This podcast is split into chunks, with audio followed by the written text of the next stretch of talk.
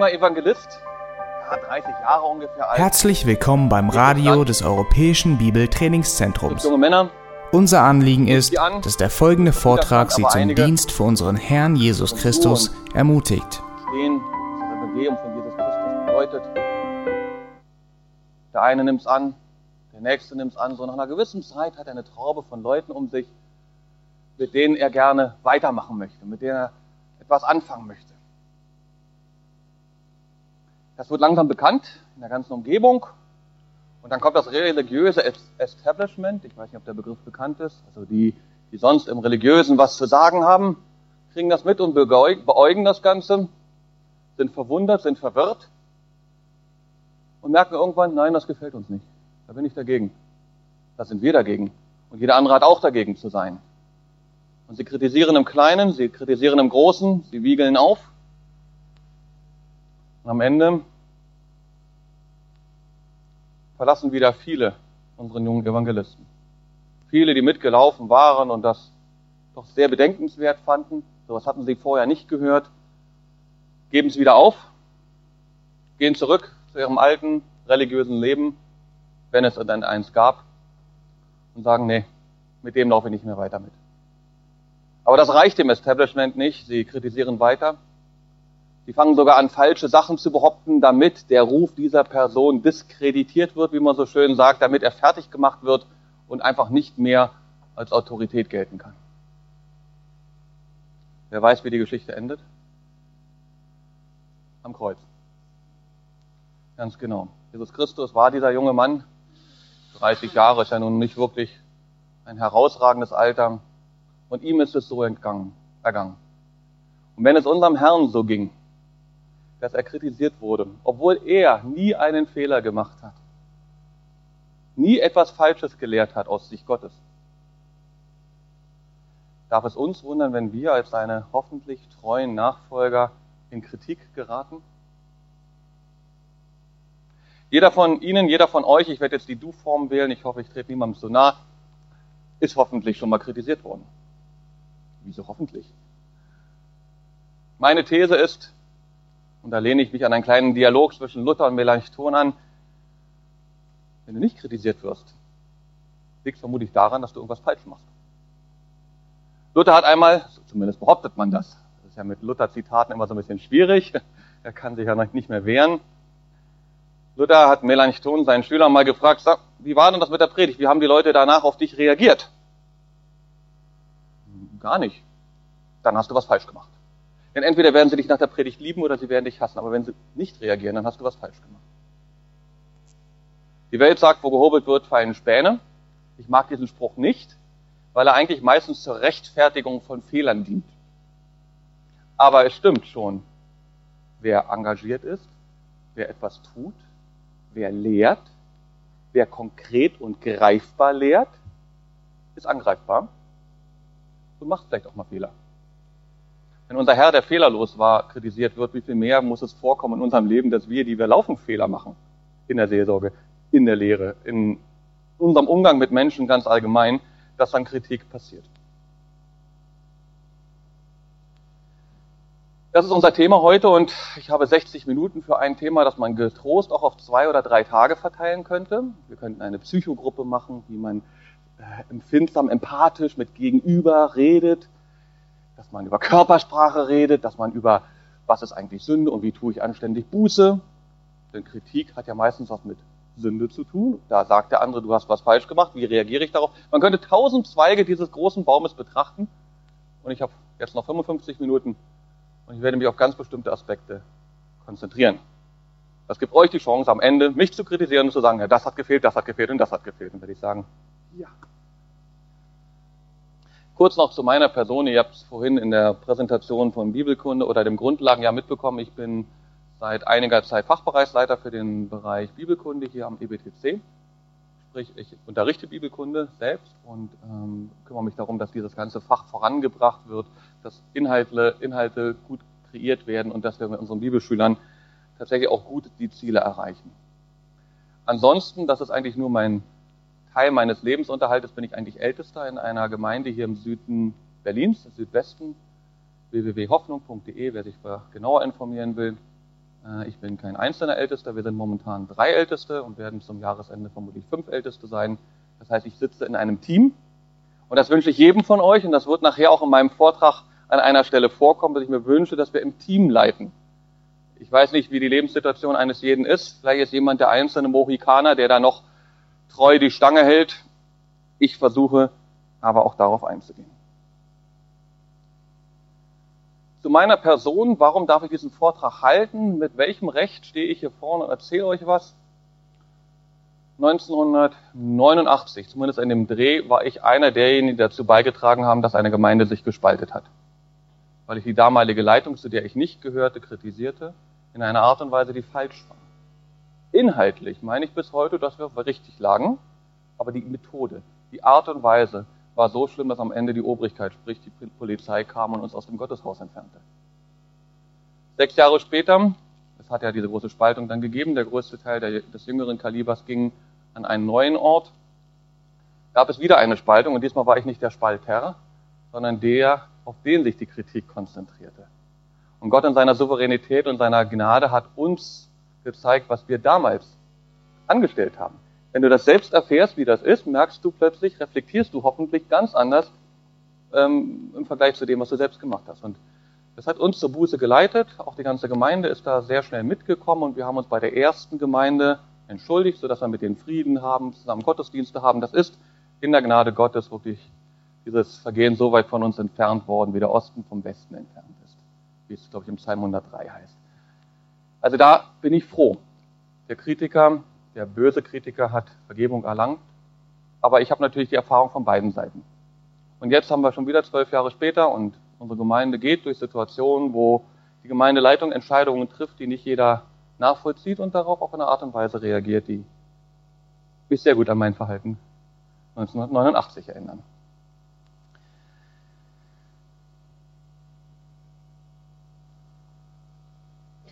Ich möchte euch die Gliederung meines Vortrages zeigen. Gestartet sind wir schon, das hier oben soll eine Startbahn sein. Die Punkte in der Mitte sind meine wichtigsten Punkte. Erstens besinne dich, was sagt die Schrift. C, vergewissere dich, was genau wird eigentlich kritisiert. D, freu dich, Gott formt dich. Eigentlich für mich der wichtigste Punkt in dem ganzen Vortrag, deswegen steht er auch genial in der Mitte. E, verbünde dich, stehe nicht allein. F, schütze dich, sieh den Kritiker mit Gottes Augen. Und wenn es Gelegenheit gibt, zeitlich, möchte ich euch noch die Möglichkeit geben, vielleicht auch noch ein, zwei Fragen zu stellen. Das können wir natürlich während der Hirtenkonferenz so oder so auch immer machen. Könnte mir jemand eine Viertelstunde vorher einen Ping zusenden? Also wir haben, glaube ich, eine Stunde, das heißt von 16.30 bis 17.30 dass mir jemand vielleicht um 17.15 Uhr ein Signal gibt. Ich versuche auch darauf zu achten, aber wenn ich das vorher sage, kommt die Kritik gleich auf zwei Leute zu. So, der erste Punkt, besinne dich. Am liebsten würde ich jetzt ganz lange Texte der Bibel mit euch lesen und ganz lange diese Texte auslegen. Damit hätten wir dann Punkt B erledigt und wir treffen uns dann morgen um 18 Uhr zu den weiteren Teilen. Ich möchte mit euch in einem Schnellscan über einen Text fahren, den ich euch nahelege, zu, in Ruhe noch einmal zu lesen, weil ich denke, dass er unsere Situation als Hirten in der Gemeinde ganz gut beschreibt. Und zwar finden wir ihn im Buch Numeri, das ist 4. Mose, Und da sind es mehrere Kapitel in dem ganzen Buch. Ich will aber anfangen mit 4. Mose 12.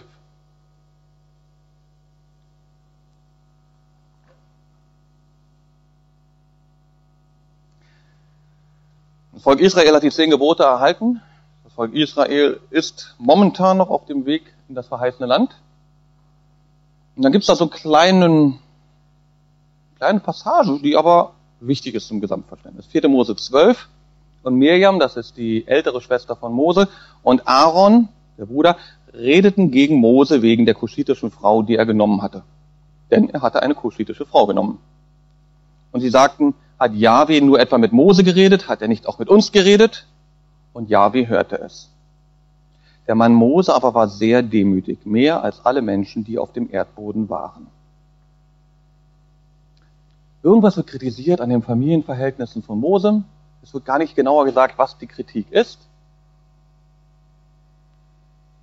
Dann wird behauptet, wie Mose ist. Sein Charakter wird auf eine super Art dargestellt. So perfekte Zeugnisse haben wir selten in der Schrift, aber Mose war wirklich ein Mann, ach, da hat sich Gott drüber gefreut. So ähnlich wie bei Hiob einige Zeit davor. Ja, auch Mose stand wirklich gerade da. Er war in diesem Fall, er war sehr demütig, was ein ganz großes Problem bei der ganzen Thematik Kritik annehmen zu sein scheint. Also nicht das Demütigsein ist das Problem, sondern wenn man es nicht ist. Spannend ist jetzt, Gott richtet, Gott greift ein. Da wird was mit Aussatz passieren, Miriam wird krank, von Gott geschlagen, Mose tritt für sie ein, eine Woche muss Miriam außerhalb des Lagers la äh, lagern. Und was macht das große Volk Israel und das Mischvolk? Das macht die Tür zu. Was macht Israel? Israel steht däumchendrehend in der Wüste und wartet darauf, dass Miriam mit ihrer Strafzeit vorbei ist.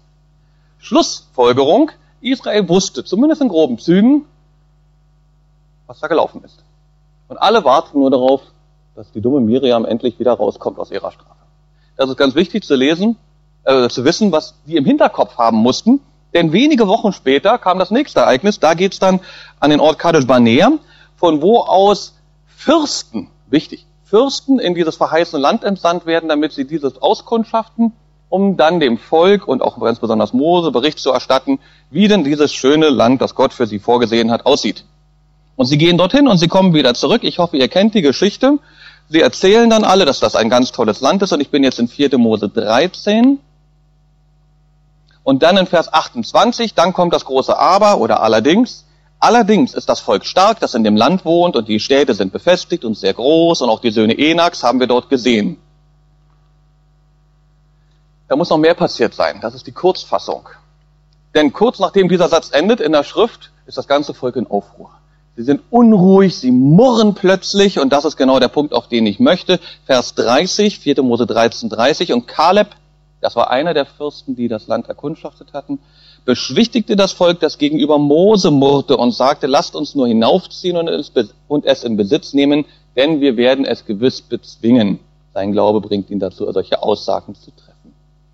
Kapitel 14, 1, da erhob die ganze Gemeinde ihre Stimme und schrie, und das Volk weinte in jener Nacht. Und alle Söhne Israel murrten gegen Mose und gegen Aaron.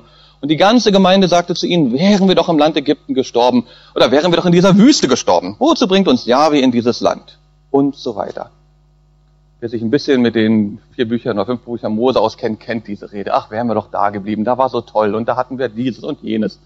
Dieses Murren, also das Volk Israel hätte eigentlich einen neuen Namen kriegen müssen, oder? Volk Murring oder wie auch immer. Dauernd sind sie am Murren. Und spannend ist, gegen wen sich das Murren bringt. Also wen sie anmurren. Sie murren gegen Mose und gegen Aaron. Josua hat das ganz schnell verstanden. Vers 9, 4. Mose 14, 9, nur empört euch nicht gegen den Herrn oder gegen Yahweh was ich nur andeuten kann. Ich will nur eure Gedanken an dieser äh, Stelle auf etwas fokussieren. Mose war doch nichts anderes als der Erfüllungsgehilfe, das Exekutivorgan Gottes. Mose wollte das Ganze nicht haben, diesen Job da, dieses murrende Volk durch die Wüste zu transportieren. Das war nicht das, was er sich ausgesucht hat. Und jetzt kommt die Kritik auf ihn. Menschen kritisieren sehr oft Menschen. Das ist vielleicht genau das umgekehrte Beispiel. Warum müssen sie so ein goldenes Kalb bauen, während Mose oben auf dem Berg gerade Gebote von ihrem Gott empfängt? Anscheinend brauchen Menschen etwas Handfestes, sowohl für die Anbetung, positiv, als auch für die Kritik. Das Ganze war niemals Moses Idee, aber Mose wird kritisiert. In der übertragenen Sinne könnt ihr euch alle Parallelen machen, wie Gott sich Ehe gedacht hat, wie Gott sich das mit dem Thema Scheidung gedacht hat, wie Gott sich Gemeindezusammenleben denkt und die Stellung der Schwester in der Gemeinde, wie auch immer wir das jetzt inhaltlich füllen. Aber das sind doch die Gedanken Gottes. Und wenn wir als Hirten die Gedanken Gottes transportieren durch die Predigt oder indem wir sie umsetzen oder indem wir die, die anders handeln, zurechtweisen, was sind wir denn? Erfüllungshilfen, Exekutivorgane Gottes. Es sind nicht unsere Gedanken. Wir können jedes Mal davon stehen sagen, Leute, ich entschuldige mich nicht dafür. Das habe ich mir nicht ausgedacht. Das steht hier. Aber sie murren gegen Menschen. Das war damals so. Es ist heute nicht anders. Das geht im ganzen Kapitel 14 so. Da können wir immer wieder ähm, Sachen herausstellen. Sie wollen sie steinigen, sie wollen sich einen neuen Leiter holen. Ach, das finde ich auch so super. Das macht so einen Spaß. Äh, 4. Mose 14, 4. lasst uns ein Haupt über uns setzen und nach Ägypten zurückkehren. Das klingt so neutral in der Wiedergabe, wie Mose das hier aufschreibt, was eigentlich heißt, ich bin mit meiner Leitung nicht zufrieden, ich will eine neue. Und die soll bitte machen, was ich möchte oder was ich für richtig halte. Und das kommt uns ziemlich modern vor, oder? Also, ich glaube, dass der Mann Mose und Aaron und auch Kaleb und Josua an der Stelle ziemlich viel Kritik entgegennehmen mussten, wo sie eigentlich dastehen mussten und sagen, was habe ich falsch gemacht?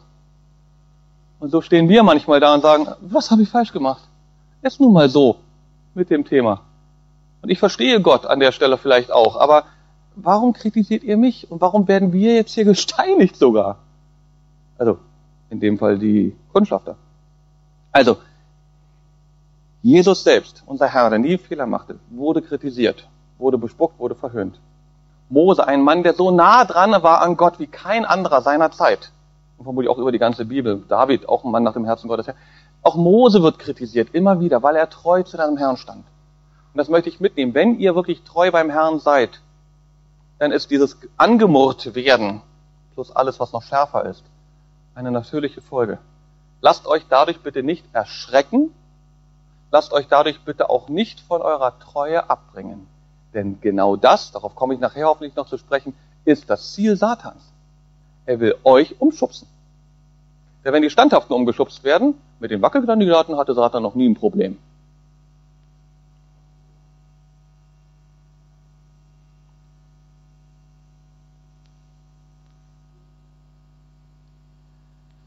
Jetzt kommt ein praktischer Aspekt. Sehe, vergewissere dich, was genau wird eigentlich kritisiert. Sie eins, verstehe das Problem.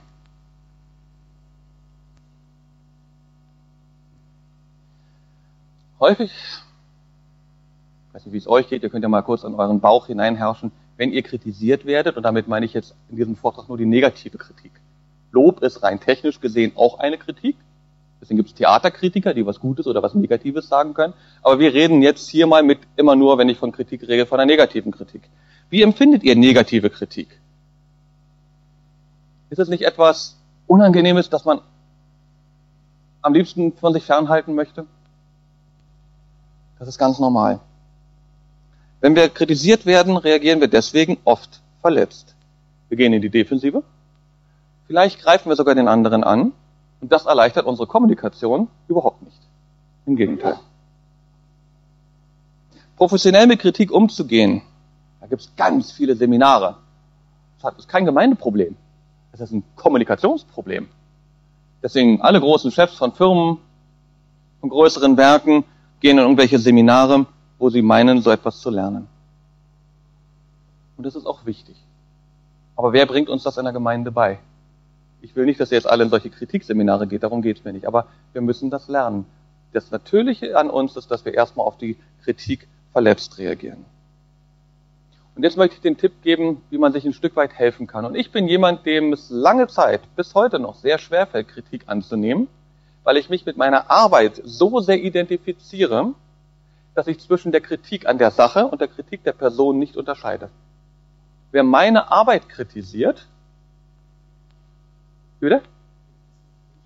Kritisiert mich. So geht's mir. Und in jedem schlauen Buch steht drin, differenziere. Er kritisiert auch bloß die Arbeit. Schaffe ich bis heute nicht. Weil ich sage, das ist doch mein Herzblut. So wie es geworden ist, so sollte es sein. Predigten zum Beispiel. Ich bin nach der Predigt durchgeschwitzt und da kommt einer und kritisiert meine Predigt. Na sorry, das bin ich gewesen. Ich habe da meine ganze Seele mit reingehängt. Also, wenn ich das von mir erkenne, ist es eine erwachsene, eine mündige Reaktion zu reflektieren und zu sagen, okay, du hast da ein Problem, lieber Ansgar. Also, wenn jetzt jemand auf dich zukommt, und meistens riecht man das ja schon auf drei Meter Entfernung, dass da jetzt nicht unbedingt, ach, das war also eine ermunternde, eine aufbauende Predigt, sondern man sieht schon beim Kommen der Person, okay. Dann heißt es an der Stelle tatsächlich, bremst dich mal lieber aus, komm mal zur Ruhe. Ich bringe euch nachher auch noch eine Bibelstelle zu dem ganzen Thema, aber ich will jetzt erstmal auf der praktischen Seite bleiben und frage dich, ob du wirklich verstehst, was der andere sagen will. Also der haut dir das Ding um die Ohren, freundlich, weniger freundlich, das hängt von seiner Mentalität ab oder was er gelernt hat zu kritisieren. Aber setz dich wirklich mal so ein bisschen neben dich und frage ihn, frage dich, hast du verstanden, was der andere meint? Du hast akustisch gehört, was der andere gesagt hat. Das ist nicht das Thema, stell dein Hörgerät lauter, sondern hast du wirklich verstanden, was er sagen will. Und das Fiese an der Sache ist, spätestens seit Babel, wir verstehen uns dauernd falsch. Meine persönliche These, ich kann sie nicht biblisch begründen, meine persönliche These ist, seit dem Turmbau zu Babel sind nicht nur viele Sprachen geschaffen worden, sondern auch die Missverständnisse innerhalb der gleichen Sprache irgendwie kreiert worden. Wir reden die gleichen Wörter, wir reden aneinander vorbei. Schönen Gruß an die Ehepartner. Hm? Also, wenn da mir jemand was sagt, habe ich die Wörter verstanden. Und weil ich ein intelligenter Mensch bin und meine Predigt viel länger vorbereitet habe als der seine Kritik, bin ich viel schneller im Gegenargumentieren, als der Pieps sagen kann. Ist es so? Wir als Gemeindeleitung haben wochenlang über irgendeine Neuerung oder irgendeine dogmatische Sache gesprochen. Tretet in die Gemeinde, wie auch immer das bei euch üblich ist, ihr verkündet das und dann kommt Klein Erna und sagt, ich finde das aber blöd, weil die und die Stelle. Und dann sagt ihr, ja, hast du denn das und das und das und das berücksichtigt? Und die pss, völlig erschlagen. Das ist ein Problem. Und wir können an der Stelle, auch wenn der andere sich falsch verhält, auch wir können uns wiederum falsch verhalten. Und deswegen bremsen wir uns. Besteht doch keine Zeitnot, oder? Müssen wir denn innerhalb von fünf Sekunden reagieren? Aber jetzt bin ich schon bei C3. Ich wollte eigentlich jetzt bei C1 sagen. Also C1 Frage, äh, verstehe das Problem. Kritik, die kommt, ist oft sehr pauschal. Ja, deine Predigten gehen immer über die Köpfe der Leute hinweg. Okay, das ist schade. Ähm, heute bei der Predigt hast, hast du da vielleicht ein konkretes Beispiel, was mir hilft zu verstehen, was du meinst. Durch diese Rückfrage, und das ist vielleicht nicht die optimale Form von Rückfrage, aber ich will euch eine Idee geben, durch diese Rückfrage passieren zwei Dinge. Erstens, du bremst dich, denn du fragst erstmal. Und zweitens, du signalisierst dem anderen, du, deine Meinung interessiert mich wirklich. Fußnote, obwohl ich momentan immer noch der Ansicht bin, dass meine Predigt perfekt auf die Leute zugeschnitten war. Aber geh in den Dialog. Wer meine Vita kennt, weiß, dass ich äh, zwölf Jahre bei der Deutschen Bank AG gearbeitet habe. Großes Finanzhaus, riesig. Und wir hatten manchmal Kunden, die kamen an den Schalter. Also ich war nur drei Jahre im Filialbetrieb, danach habe ich mich von den Kunden getrennt, bin im internen Bereich gewesen. Aber in den ersten drei Jahren kamen manchmal Kunden an den Schalter und hauten wortwörtlich mit der Faust auf den Schalter oder auf den Tresen und machten einen riesen Trambam. Ich kannte den Typen überhaupt nicht. Noch nie gesehen. Ja, ihre Gebühren, sie ziehen hier die Bürger aus und was da alles kam. Ich habe mich aber gefragt, warum ist der so aufgeregt? Ich habe doch gar nichts Böses gemacht. Warum? Warum war das aufgeregt? Weil er nicht Ansgar, den Schaltermenschen, sondern die große Deutsche Bank. Und ich, kleiner Bürger, ich muss mit Gewalt Ansonsten geht das ja nicht. Und manchmal passiert es auch so in der Gemeinde. Ja, wenn ich was gegen einen Ältesten sage, das ist doch nicht normaler Bruder, ja, sondern oh, und die anderen Ältesten stehen auch noch dahinter, hinter dem. Und da, dann habe ich die gesamte Ältestenschaft und ich sage jetzt was. Und manchmal kommen Leute, das ist völlig falsch gedacht, aber das kann eine Triebfeder sein. Ich muss da mit Gewalt durch, damit ich überhaupt gehört werde. Und dann kommst du und sagst, du, das ist echt interessant, das habe ich bisher nicht so verstanden. Aber ähm, kannst du mir helfen? Hm? Kannst du mir helfen? Labsal, kannst du mir helfen, das mal genauer zu fassen? Gib mir ein konkretes Beispiel. Hast du eins? Man kann das auch andersrum sagen. Hast du konkrete Beispiele? Verloren.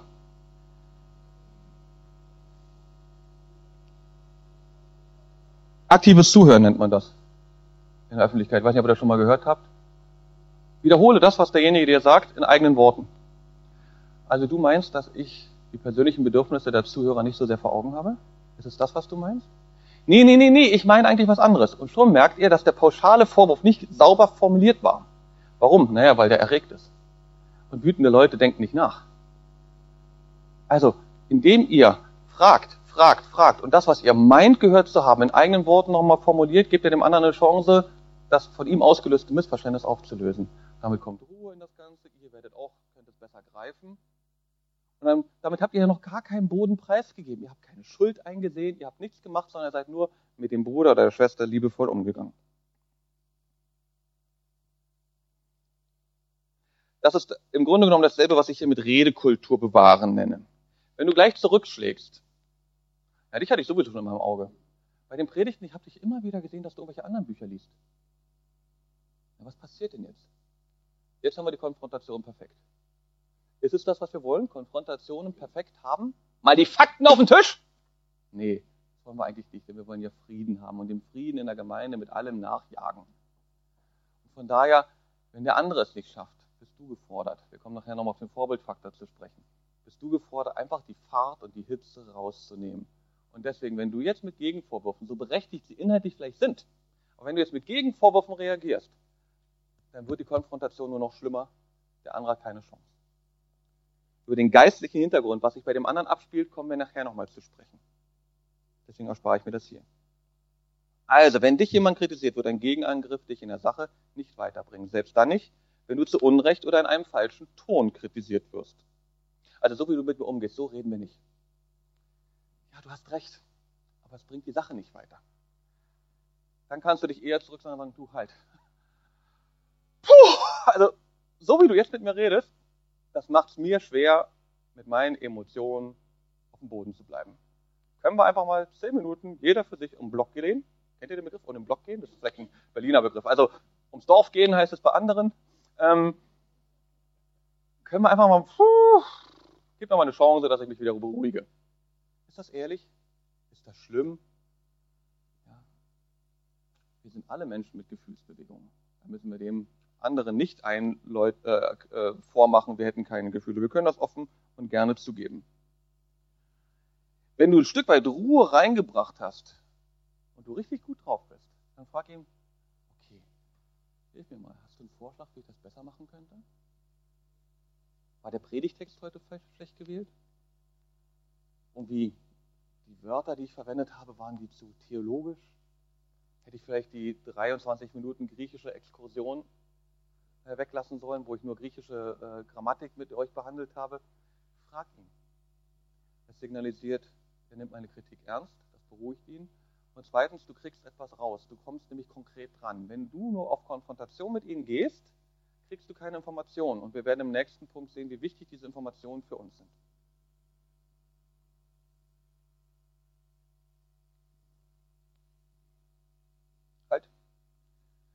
C3, langsam, langsam, liebe Brüder. Das habe ich vorhin schon ein Stück vorweggenommen. Ihr kennt Jakobus 1,19. Weiß das jemand auswendig? Ihr wisst doch, meine Brüder. Laut bitte für alle.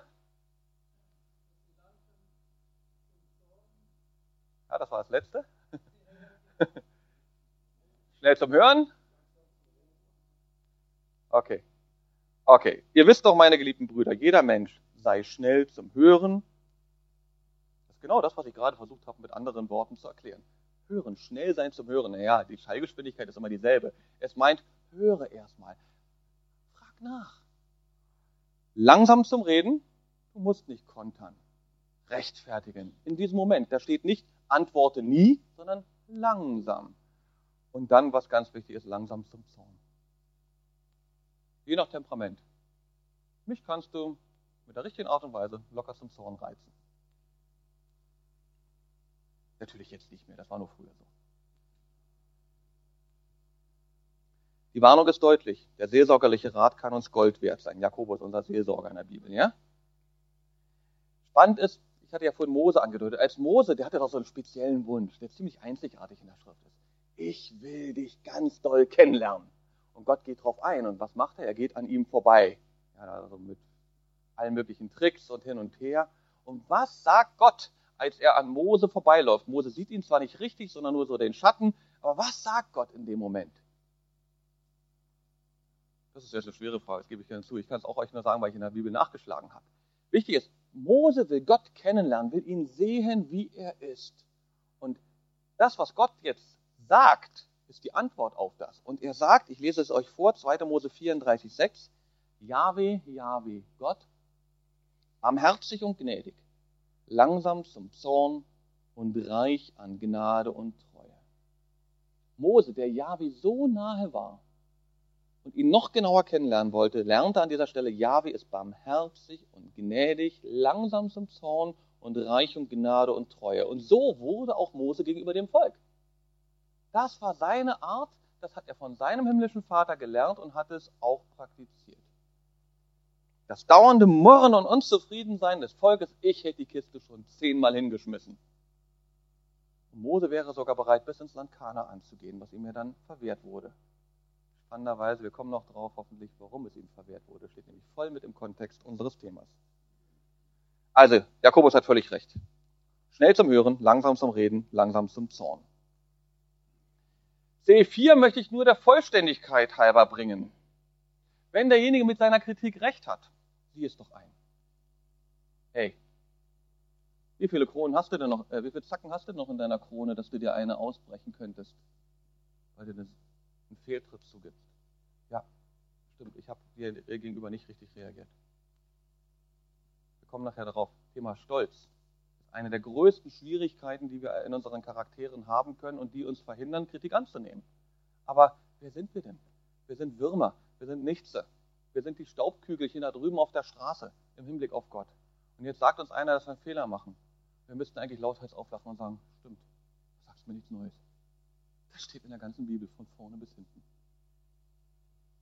So müssten wir jetzt nicht reagieren, weil das wäre dann auch schon wieder nicht, dass ich den anderen ernst nehme. Aber innerlich dass wir dieses Verständnis haben. Von daher, wenn wir was falsch gemacht haben, sehen wir es ein, geben wir es zu, tun Buße. All das will ich jetzt nicht weiter ausführen, das passt nicht äh, mehr hier in die Zeit rein. Und wenn wir merken, naja, vielleicht hat er recht, vielleicht hat er nicht recht, mhm, dann vertage es. Ernsthaft. Nicht so, äh, da muss ich mal drüber nachdenken, sprich, mal 20, sprich mich mal in 20 Jahren an. Oder was ich auch schon mal gehört habe, in der Ewigkeit werden wir sehen, wer recht hatte. Na, das baut der Beziehung. Wunderbar.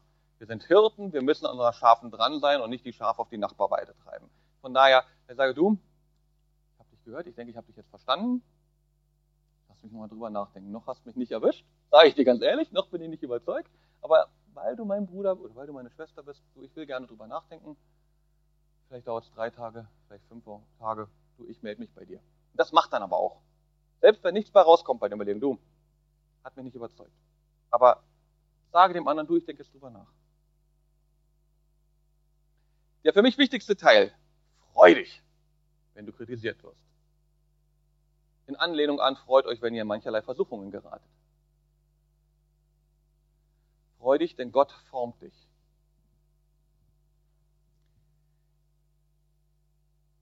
Kritik und der Umgang damit gehört zu den schwierigsten Aufgaben im zwischenmenschlichen Bereich. Wer wird schon gerne auf Fehler hingewiesen? Aufgrund der Einleitung, die ich gebracht habe, wird klar, wenn wir treu arbeiten, wenn wir viel arbeiten für den Herrn, wenn wir engagiert arbeiten, wird uns Kritik nicht erspart bleiben. Also nimm die kleine Kritik, die dir heute widerfährt, als die Vorschule oder die erste, zweite, dritte, vierte Klasse für die Kritik, die vielleicht später kommen wird. Dass die Kritik dich stört, das nimmst du rational entgegen und sagst, stimmt, nervt mich, hätte ich gerne nicht, aber da muss ich jetzt durch. Warum? Weil wir an Gott als den souveränen Gott glauben, dem keine Situation entgleitet.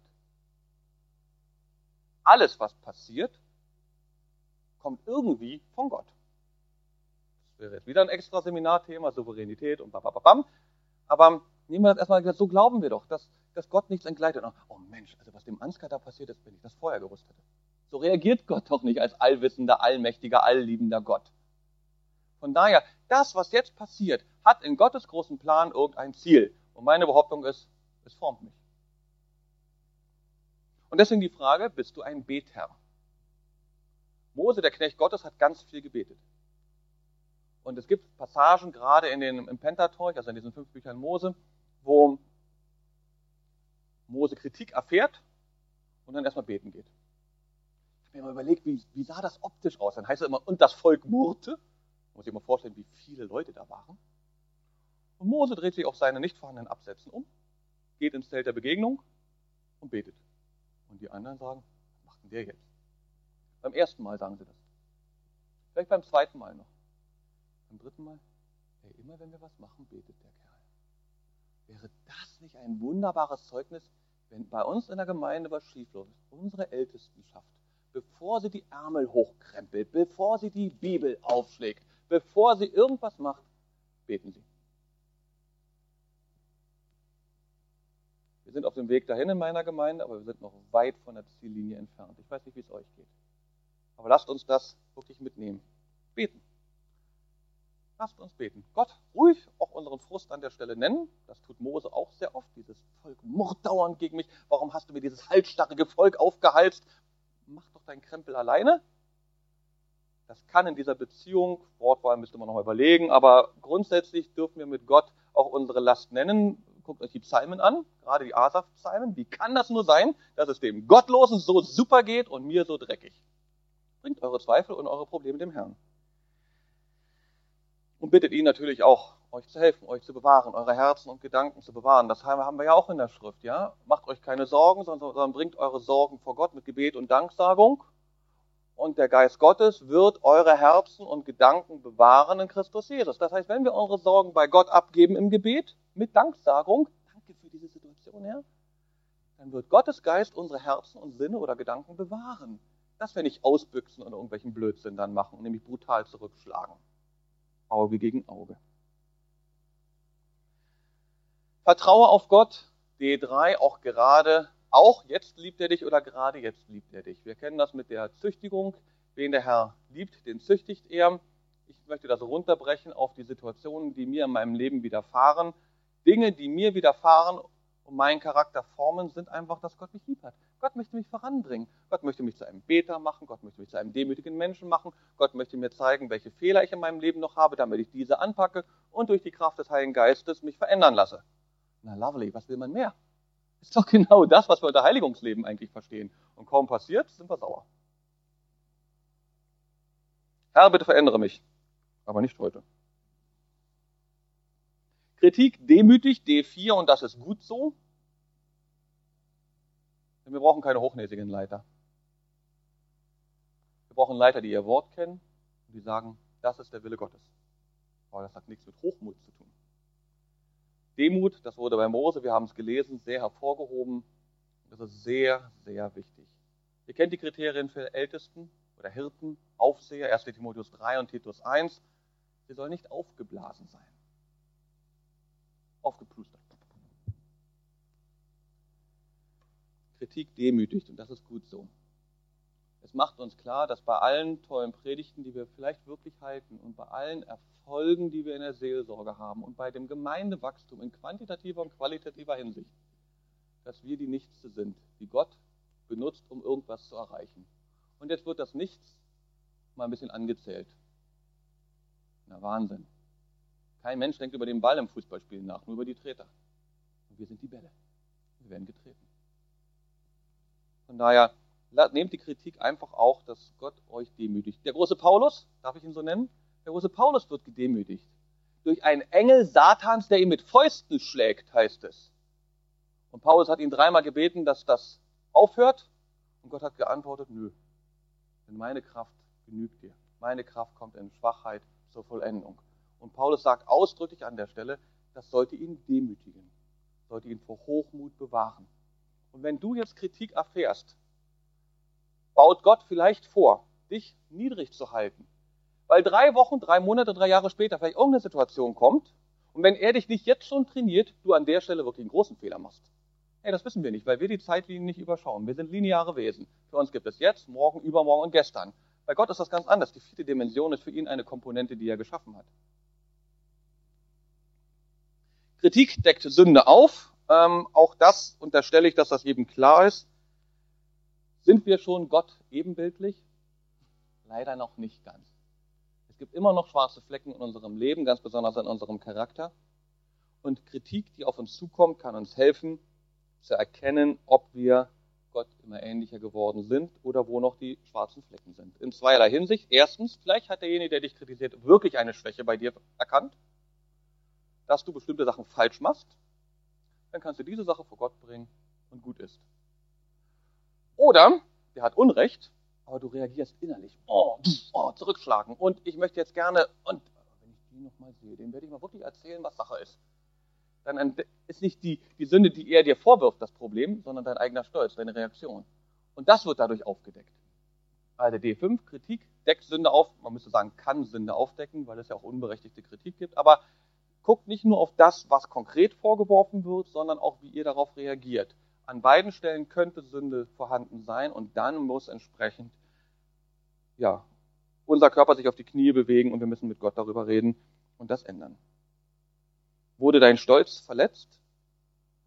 Denke an den Christus, der verhöhnt wurde und nicht klagte. Wurde dein Werk nicht gewürdigt? Denke an den Christus, der noch beim Sterben für die Sünder verlacht Kritik ist deine Chance, weiterzukommen. Auch wenn es uns schwerfällt, Kritik anzunehmen. Und wir lieber eine Anerkennung hören würden, kann jede Kritik wichtige Informationen beinhalten, noch besser zu werden. Diese Informationen können dir helfen, eigene Verhaltensweisen zu überdenken und das eigene Verhalten zu ändern. Ohne Kritik hätten wir keine Möglichkeit, unsere Leistungen zu überprüfen. Somit beinhaltet Kritik immer auch eine Chance, etwas dazuzulernen.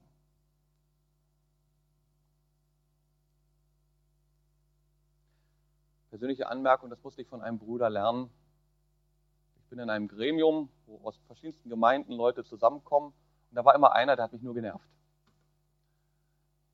Hat den Eindruck, er hatte nie die Tagesordnung gelesen, weil er sich immer an irgendwelchen anderen Tagesordnungspunkten gerade beschäftigte, nicht mit dem, worüber wir reden. Und das, was er sagte, war eigentlich auch immer nur kritisierend.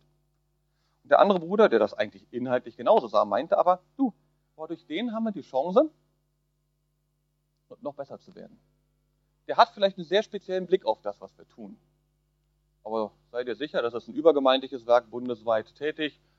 Seid ihr sicher, es gibt in dem Land noch mehr Leute, die so denken wie er. Und jetzt sagt er uns das im geschützten Raum. Wir ärgern uns ein bisschen drüber. Wir können ja trotzdem mal überlegen, ob wir irgendwas ändern können, damit wir die Zehn, die draußen nichts sagen, auf lange Zeit vielleicht auch glücklich machen können. Von daher müssten uns Kritiker, die etwas sagen, lieber sein als Kritiker, die nichts sagen. Denn die verlieren wir. Und wir wollen als Leiter und als Prediger Menschen erreichen.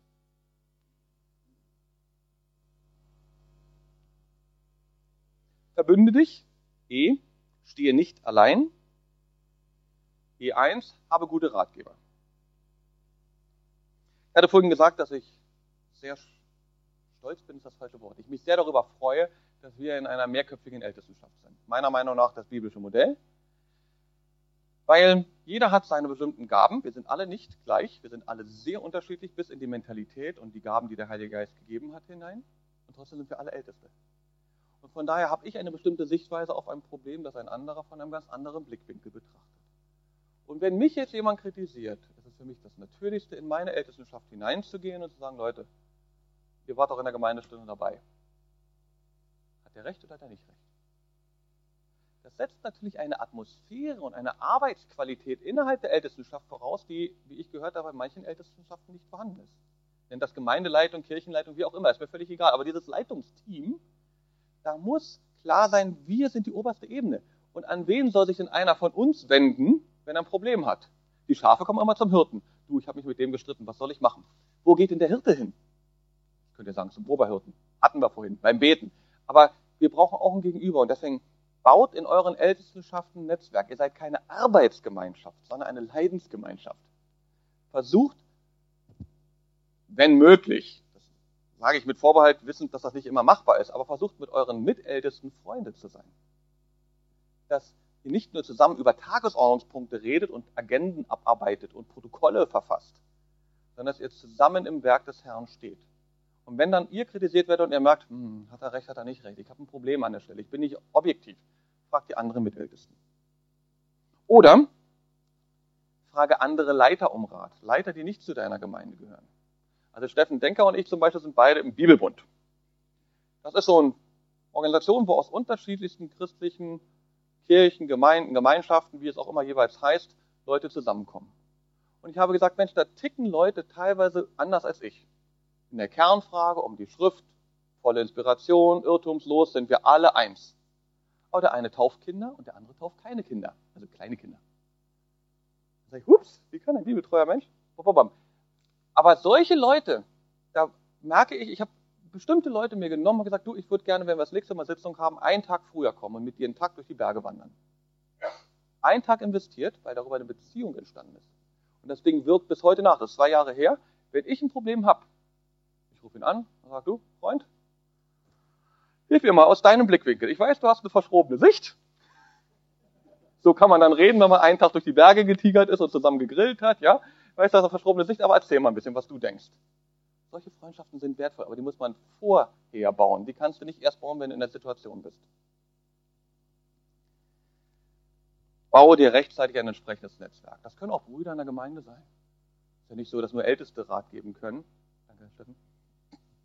Sondern es gibt auch durchaus Weise unter den anderen Gemeindeschwestern. Aber da musst du irgendwie so ein Netzwerk haben. Hast du ein Gebetsnetz, Gebetsnetz E2, da steht nicht in der Bibel das Wort, es ist auch kein Muss, es ist nur eine Idee. Wir haben bei uns in der Gemeinde ganz tolle Schwestern, die ganz viel beten. Mehr als, ja, vermutlich die Ältesten. Das lobt die Schwestern und tadelt die Ältesten. Ich habe mir daraus drei, vier rausgenommen. Die sind auf meinem E-Mail-Verteiler. E-Mail hat ja manchmal auch recht Vorteile. Und wenn irgendein Problem kommt, die vier kriegen von mir das Ding garantiert per Mail. Oder ich rufe einen an und sage, du, morgen trefft ihr euch doch wieder. Ich schilder dir mein Problem, bete bitte dafür. Steckt in, der, in dem Gebet Kraft? Wenn du solche Leute hast bei dir, nimm die einmal nach dem Sonntag am Gottesdienst zusammen, du, ihr drei, ich habe einen Pakt mit euch vor. Geheim, keinem weitersagen. Die freuen sich wie Bolle und wenn sie geistliche Personen sind, ob Männer oder Frauen, die werden sagen, schön, dass du uns mit reinnimmst. Baut so ein Netz in das ihr dann mal in der Notsituation hinein kommunizieren könnt, das und das ist Sache, bitte betet. Danke sehr.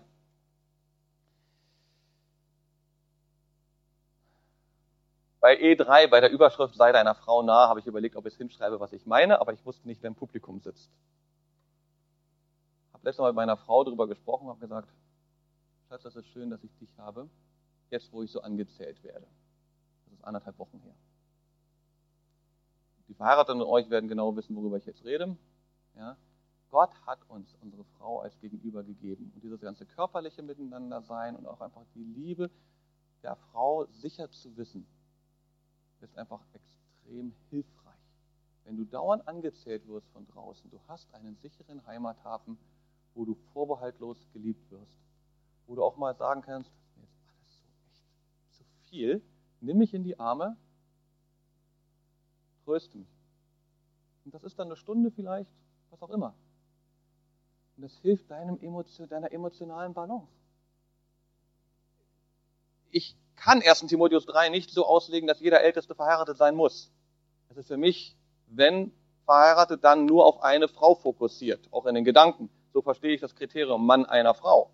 Ich weiß, dass andere es sehen, er muss verheiratet sein. Ich habe sehr viel Sympathien für diese Auslegung von der Praxis her von der Auslegung selbst komme ich erstmal zum anderen Ergebnis. Aber wenn ihr eine Frau habt, wirklich versucht auch sie mit reinzunehmen, die Not. Ihr müsst nicht alle seelsorgerlichen Geheimnisse mit ihr teilen. Aber die Not, die ihr habt, redet mit ihr. Und wir Männer, Entschuldigung, wir stehen in dem Ruf, zu wenig mit unseren Frauen zu reden. Ich weiß, ihr seid da anders. Ich wollte es nur allgemein gesagt haben. So, F. Schütze dich. Sieh den Kritiker mit Gottes Augen. Wir sind gar nicht so schlecht in der Zeit. Also Frage- und Antwortzeit schauen wir mal. Bewahre deine Gedanken, F1. Der zu Unrecht Kritisierende hat ein Problem. Er ist keins. Er hat ein Problem. Er ist nicht das Problem. Das ist eine komische sprachliche Unterscheidung. Ich will euch versuchen zu erklären, was ich meine. Wir hatten vor zwei Wochen eine Sitzung, war keine offizielle Gemeindestunde, aber es waren elf Leute aus der Gemeinde. Und eine eröffnete quasi die Sitzung mit den Worten, ich bin echt wütend, richtig wütend. Und du merkst, es ist aus jeder Pore des Gesichtes diese Wut. Und ich arme Schwein war das Ziel ihrer Wut. Und sie war nicht runterzukochen. Sie war wütend. Bis dann andere Sitzungsteilnehmer sagten, mit welchem Hass und welcher Wut hier gearbeitet wird. Was ist denn da los? Daraufhin ist sie geplatzt und rausgegangen. Wenn sowas passiert, versuche dich um Gelassenheit zu, bewahren, äh, zu bemühen. Auch wenn der andere gerade wütend und zornig ist, zeige Barmherzigkeit. Warum? Mose, der seinen Herrn genauer kennenlernen wollte, in seinem tiefsten Detail kennenlernen würde, von Jahwe gesagt bekriegt, ich bin reich an Barmherzigkeit. Und wenn unser Herr so reich an Barmherzigkeit ist, ist das unser Ideal, dem wir nachstreben wollen. Seid doch barmherzig. Weil wenn derjenige wütend ist, hat er ein großes Problem, denn Wut ist Sünde. Wut und Zornausbrüche seien von euch hinweggetan, schreibt Paulus. Wut hat keinen Stellenwert, darf nicht sein. Egal, was dazu führt, welche Sachargumentation den anderen dazu führt, so wütend zu sein. Aber dass derjenige jetzt wütend ist, heißt, dass er jetzt gerade sündigt, dass er gerade nicht vom Heiligen Geist geleitet wird, sondern von dem Flüsterer, der schon im Garten Eden Eva und Adam was ins Ohr flüsterte, was denn nun richtig wäre.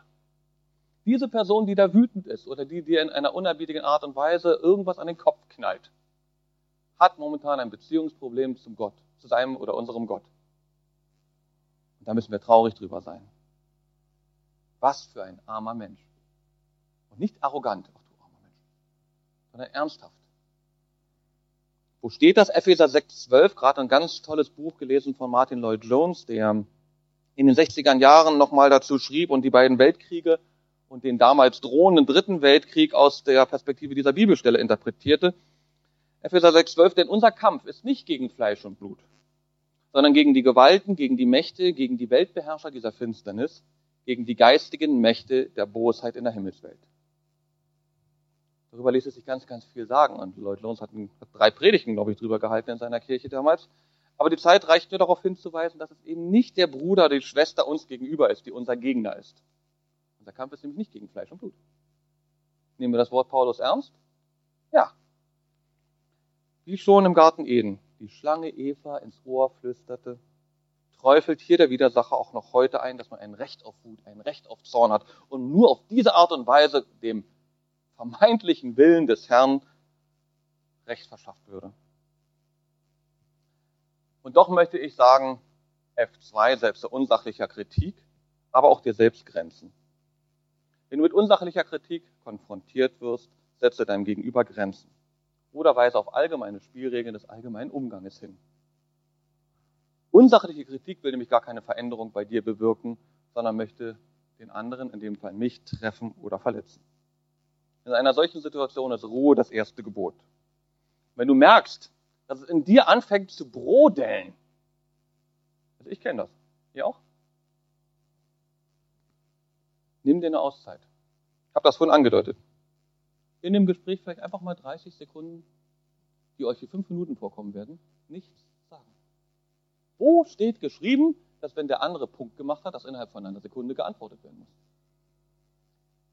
Lass das Ding erstmal runterbrodeln. Ihr kennt das vom Kochtopf. Deckel ab. Moment warten. Einfach einen Moment Ruhe reinbringen. Vielleicht betet ihr in der Zeit, Herr, hilf mir jetzt durch. Ich merke, wie es da kocht.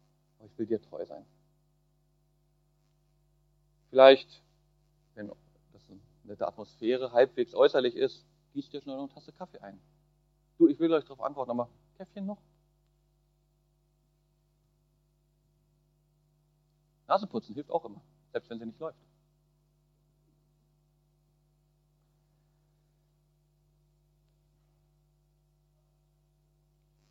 Es kann auch helfen, und das klingt witzig, aber ich glaube, es ist ein guter Weg zu sagen, du, kann ich von dir jetzt mal ein, zwei Minuten Auszeit erbitten, ich brauche das. So eine Aussage, kann ich von dir erbitten, ich brauche das, ist sowas von defensiv. Also da ist nichts Angriffiges drin. Im besten Fall kriegt der andere einen Schrecken. Sag, oh mein, das wollte ich eigentlich nicht. Sorry. Du, ist okay. Lass uns einfach ein, zwei Minuten Pause machen ich gehe vielleicht mal aufs Klo und danach reden wir weiter. Diese Pausen sind extrem nützlich. Probiert es einfach mal aus. Im Notfall sagt ja auch du, ich muss meine Gefühle in den Griff kriegen. Ansonsten werde ich hier zum Schlechter. Gib mir einfach zwei Minuten Pause. Und der andere wird merken, ja klar, du hast auch Gefühle. Wir sind Menschen mit den gleichen Gefühlsbewegungen wie alle anderen. Ich hoffe, ihr kennt das Zitat. Es war ernst gemeint, wir haben Gefühle, wir sind verletzbar und von daher dürfen wir uns an der Stelle auch schützen. Und deswegen setze unsachlicher Kritik und dir selbst einfach Grenzen. F3 sei ein Vorbild, ganz kurz nur. Bei allem, wie du dich verhältst, bist du den himmlischen Welten ein Schauspiel. Ich erinnere an Epheser 6, was ich gelesen habe. Ich erinnere an das gesamte Buch Hiob, weil auf der Erde was passiert, was für die Erde eigentlich überhaupt keine Bedeutung hatte sondern es war eine Wette, darf ich das sagen, eine Wette zwischen dem Herrn und Satan. Und wer hat das Ding initiiert? Der Herr selbst. Steht da. Undiskutabel. Gott hat gesagt, machen wir eine kleine Wette, lieber Satan. Das steht nicht wörtlich da, das gebe ich zu. Aber der Sachverhalt ist wirklich, Gott wollte was erreichen und hat Hiob dafür benutzt. Und Hiob war ein Schauspiel und ein wunderbares Schauspiel, weil in allem, was er tat, sündigte er nicht mit seinen Worten. Leider im Gegensatz zu seiner Frau. Wirst du dich versündigen, wenn die Versuchung, die Kritik auf dich einprügelt? Versündige dich nicht mit deinen Worten. Übrigens war das ein Grund oder der Grund, warum Mose das verheißene Land nicht betreten durfte. 40 Jahre Wüste, 40 Jahre Murren, 40 Jahre demütiges Ertragen dieses widerspenstigen Volkes und er durfte am Ende nicht rein. 4. Mose 20 und ganz wichtig, Psalm 106, Verse 32 und 33. Psalm 106, 32, 33 sind die Auflösung. Die lese ich euch vor.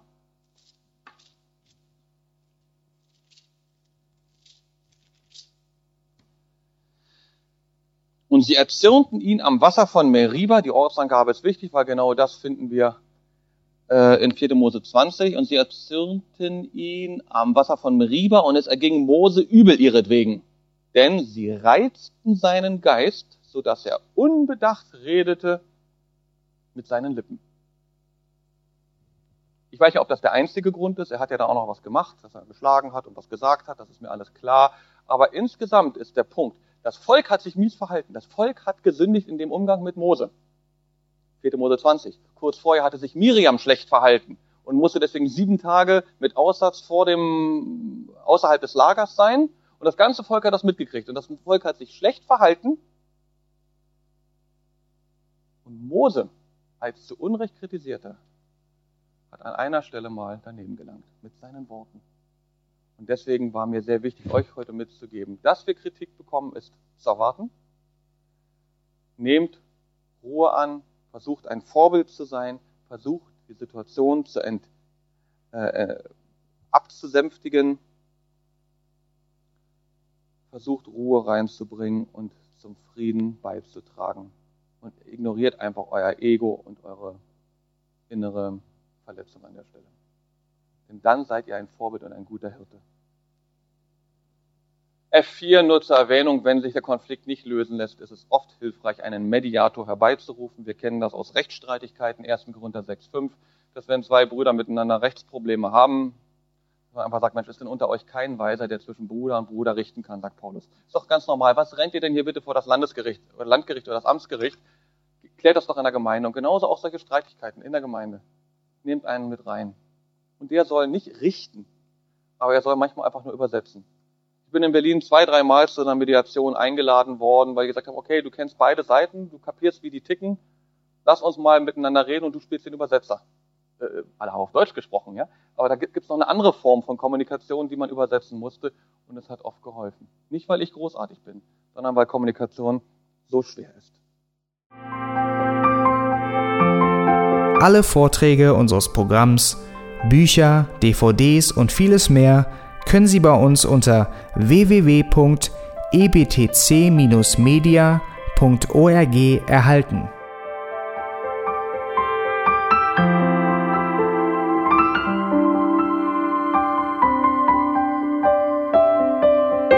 Radio Neue Hoffnung ist frei und ohne Werbung nur aufgrund Ihrer Spenden möglich. Wenn Sie weitere Informationen dazu finden möchten, wie Sie Radio Neue Hoffnung unterstützen können, besuchen Sie die Webseite www.rnh.de.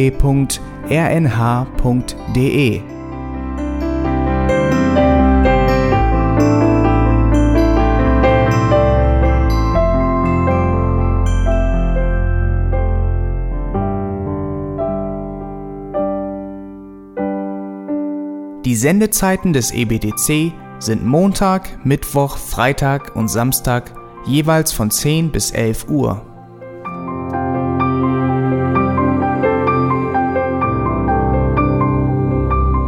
Sie finden uns im Internet unter www.auslegungspredigt.org. Eine E-Mail können Sie uns senden an radio@auslegungspredigt.org. Telefonisch erreichen Sie uns unter 0049 30 60 988 610. Unsere Postanschrift ist EBTC Havelländer Ring 40 in 12629 Berlin, Deutschland.